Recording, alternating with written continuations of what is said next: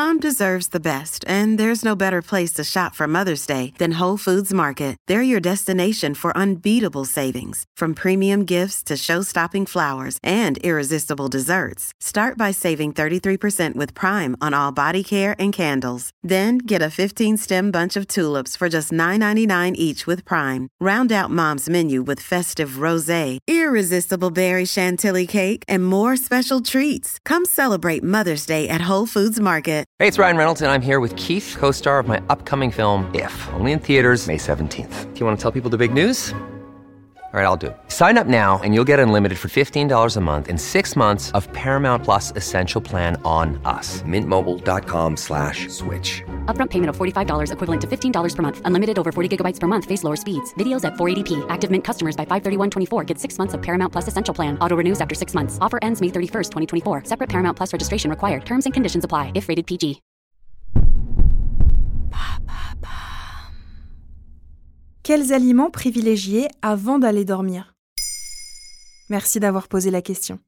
Tu l'as déjà expérimenté, certains aliments ont un effet boostant. Waouh œufs, flocons d'avoine ou avocats, par exemple, contiennent de la tyrosine, un acide aminé précurseur de la dopamine. Effet dopant assuré au petit déjeuner. A l'inverse, d'autres aliments déclenchent dans notre corps des échanges chimiques propices au sommeil. Le soir, on évite avant tout de manger trop riche, en trop grosse quantité ou proche de l'heure du coucher. L'Institut national du sommeil et de la vigilance conseille de dîner au moins deux heures avant le coucher. En effet, le processus de digestion pourrait gêner pendant le sommeil, que ce soit avec des remontées acides appelées reflux gastro-œsophagien, une sensation de lourdeur et donc de gêne dans l'estomac, ou encore des fermentations intestinales. Enfin, qui dit sommeil dit baisse de la température du corps, et cela est peu compatible avec la digestion qui, elle, augmente la température de l'organisme. Alors quels sont les aliments intéressants pour le dîner? Tu peux miser sur ceux qui ont un effet calmant, le poisson, la dinde, les produits laitiers, les pommes de terre, le soja, la banane. Ces aliments contiennent du tryptophane, un acide aminé à l'origine de la synthèse de la sérotonine et précurseur de la mélatonine, l'hormone du sommeil, comme le précise Jessie Poupard, docteur en pharmacie, naturopathe et micronutritionniste dans le magazine spécialisé Vital Food à l'automne 2015. En menu du soir, le magazine Vital Food propose par exemple une assiette de salade verte avec des germes de blé et de l'huile de colza, associée à un couscous végétarien au quinoa, pois chiches, carottes et tomates. Et pour le dessert, un yaourt de soja ou de brebis. Selon l'Observatoire des aliments, site d'information indépendant, la viande est également riche en acide aminé tryptophane, mais elle est plus longue à digérer. Jessie Poupard indique que la viande contient par ailleurs de la tyrosine, dont on a vu l'effet dopant. Et comment tout ça fonctionne?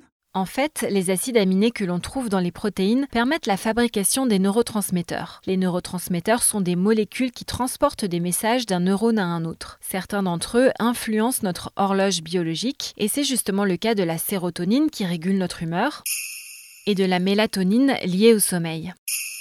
Alors si tu consommes certaines protéines, donc certains acides aminés, tu favorises la sécrétion de tel ou tel neurotransmetteur. Pour améliorer l'absorption de tryptophane et pour qu'il soit capté en priorité, la consommation de glucides est également recommandée. On trouve les glucides dans le riz, la patate douce, les céréales complètes ou les légumes secs. Que se passe-t-il si je me couche sans manger? Ce n'est pas une bonne idée car tu risques d'être réveillé par des fringales. Évite aussi les produits excitants après 17 heures comme le café, le thé noir ou encore l'alcool avec ses effets à retardement tels que l'instabilité du sommeil, l'aggravation des problèmes respiratoires nocturnes comme l'apnée ou les ronflements.